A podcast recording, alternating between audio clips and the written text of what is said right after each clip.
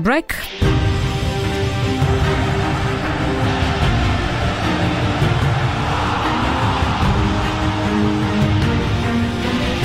E neste início de semana está connosco o editor de desporto Observador Bruno Roseiro. Olá, Bruno, bem-vindo.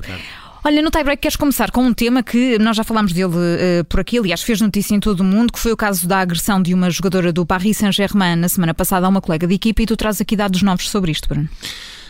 Sim, porque uh, até agora isto era uh, um caso, no mínimo, uh, inusitado e macabro. E nesta altura está a ganhar mesmo os contornos de, de série Netflix ou HBO. Isto já, já Quem não há comprar os direitos. Quem comprar os direitos. Com essa curiosidade de se manter uh, ligado ao desporto, mas através de uma via que era no mínimo inesperada. Portanto, foi aquele uh, twist na história que, que ninguém estava à espera. Portanto, em resumo, Aquilo que aconteceu foi no dia 4, eh, as jogadoras do Paris Saint-Germain fizeram todas um jantar, que é uma coisa normal, com os jogadores, treinadores, staff, etc. E uma das jogadoras, a Aminata Diallo, levou duas companheiras, entre, entre as quais a Keira Amraoui, que acabou por ser agredida por dois homens que interceptaram o carro, encapuçados, uh, e com um bastão de ferro agrediram-na nas pernas e nas mãos e ela teve de ser uh, depois conduzida ao hospital, uh, levou uma série de pontos e ainda continua de baixa, portanto continua-se a representar a equipa. A primeira linha de investigação apontava para a própria companheira, a Diallo, que inclusivamente até costumava passar férias com ela. Portanto, aquilo era uma história que não faria à partida muito sentido, havendo ainda assim uma coisa estranha ali no meio, que era dois homens encapuçados interceptam um carro e uma das pessoas, neste caso até a condutora, não lhe acontecia nada e a outra foi barbaramente agredida, como acabou por acontecer. 36 horas depois, a hipótese de Diallo ter uma intervenção direta no caso uh, uh, já parece completamente arredada e a imprensa francesa, neste caso a, RC, a RMC, ou RCM, uh, começa a falar na possibilidade de haver uma ligação também a um ex-namorado de Amraoui que poderia estar por trás de todo este cenário. Essa tese começou a ganhar alguma força, apesar de haver eh, contornos estranhos, nomeadamente chamadas, alegadas chamadas de dialô para outras companheiras de equipa com ameaças, portanto, por si só também não é assim uma coisa natural, mas uhum. que de facto não tinha nenhuma ligação direta àquilo que aconteceu e agora é o Le Monde, portanto já estamos neste patamar, já não estamos a falar de Le Parisien, etc. Já é o Le Monde que, através da sua investigação, percebeu que existe uma nova linha que aponta para Eric Abidal, um antigo internacional francês, conhecido do, do Mónaco, uh, Juventus, Barcelona, etc., ganhou a Liga dos Campeões, é dos jogadores franceses com, com uh, maior currículo um, ainda hoje, porque ele foi campeão europeu, foi campeão mundial, etc.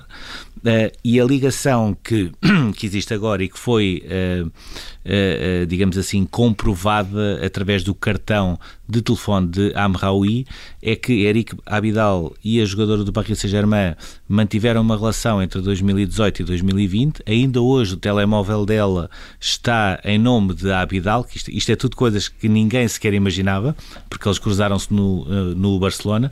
Ela como jogadora, ele como diretor desportivo para a equipa uh, masculina. E todos os uh, depoimentos que foram uh, recolhidos entre uh, Diallo, pessoas que poderiam, familiares de Am Amraoui, etc., todos eles conduziram para um, um pormenor ainda mais estranho no meio desta história. É quando falaram que um dos homens encabeçados que agrediu a jogadora do Paris Saint-Germain falou então mas tu não gostas tanto de, de ter relações com homens casados e terá sido esse pormenor que fez com que as autoridades deixassem de parte a hipótese de Alô ter alguma ligação e colocassem agora Eric Abidal ao barulho. Ele, eh, muito provavelmente, ele e a mulher vão ser ouvidos eh, nos próximos dias, eh, segundo o Le Monde, também no âmbito deste processo e, portanto, está criada aqui uma, uma novela que, sinceramente, Sim. amanhã deverá haver mais capítulos, mas ainda assim isto começa a ser cada vez mais macabro e quando nós achávamos que a história entre o Benzema e o Valbuena, que acabou de ser acontecer no mês passado de, de ir a tribunal era estranha, esta é ainda muito mais esta estranha. Esta é muito, muito estranha, Sim, mesmo muito com muitos detalhes. Portanto, vamos, vamos continuar a acompanhar tudo isto, Bruno. Vamos passar para o número do dia e tu trazes o uh, eh, 2024, que é o ano em que termina o contrato de Fernando Santos com a Federação Portuguesa de Futebol. Sim, que é no fundo a pergunta que toda a gente fez ontem à noite e hoje continua a fazer, que é Uh, existe alguma hipótese de Fernando Santos deixar a Federação, uh, por exemplo, amanhã ou esta semana?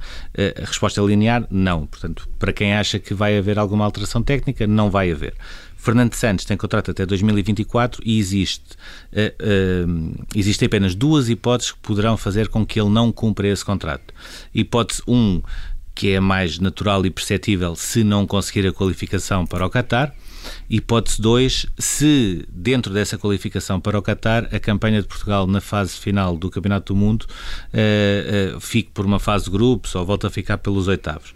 Ainda assim, há aqui, um, há aqui dois pormenores uh, importantes a ter em conta ou se calhar até, três. Um, a ideia de Fernando Gomes é manter Fernando Santos até ao final do seu mandato, portanto, ele é o seu treinador uh, durante o mandato, não é propriamente num ciclo, e portanto isso faria com que ficasse até 2024.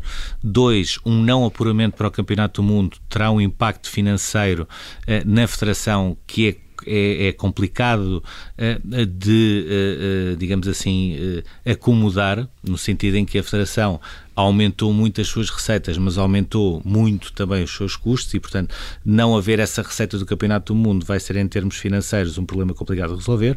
E depois há aqui uma terceira questão que é quando é que Ronaldo vai querer acabar a sua carreira na seleção? Mesmo que continue a jogar nos clubes, quando é que ele quer acabar a carreira na seleção? E isso também é importante porque existe na Federação, e isto não é só em relação ao Fernando Gomes, existe uma clara noção de que é importante que seja Fernando Santos a acabar, digamos assim, com Ronaldo no dia em que ele quiser deixar a seleção. E porquê? Um novo selecionador depois estará sempre condicionado se Ronaldo quer ou não ficar e mesmo que ele já não seja aquela mais-valia que felizmente hoje ainda é, apesar de não, não ter conseguido marcar, eh, estará sempre refém da sua vontade ou não de deixar a seleção. E isso é também um caso eh, que eh, todos os elementos da Federação consideravam que seria importante Fernando Santos acabar, entre aspas, também com o Cristiano Ronaldo. Portanto, é dentro deste contexto, nesta altura, está a situação técnica de Portugal, havendo desde já essa garantia que é Fernando Santos não vai sair, vai fazer o play-off e se se qualificar para para o Campeonato do Mundo, para a fase final, vai lá estar também como selecionador de Portugal. Vai, vai continuar à frente da, da seleção portuguesa. Na memória do dia temos 30 segundos, Bruno. Eh, queres recuar até ao verão de 2008? Sim, 2008, porque foi o verão em que o Barcelona faz a aposta em Dani Alves, que, que, na altura foi um dos defesas mais caros. Ele estava no Sevilha, tinha feito seis anos de Sevilha, assinou pelo Barcelona, ganhou um total de 23 títulos. Isto, se nós uh, fizermos a média de oito épocas, dá praticamente três títulos por temporada, para percebermos também uh, o peso que o Dani uhum, Alves teve no, no, Barcelona. Em 2016 ele quis sair, fez só um ano de Juventus, depois foi acordando com os seus clubes as saídas, acordou com as Juventus que queria sair, acordou com o Paris Saint-Germain queria sair.